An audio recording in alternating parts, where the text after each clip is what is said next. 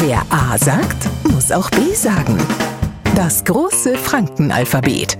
Heute das Q wie Quatschen. Und damit lernen wir halt, wir Franken kennen bloß blöd daherreden, also quatschen, sondern auch quatschen. Meistens verfügt einer, der quatscht über Schuhgräs, wir 48, wiegt zwei Zentner, hinterlässt also im wahrsten Sinne des Wortes einen Eindruck.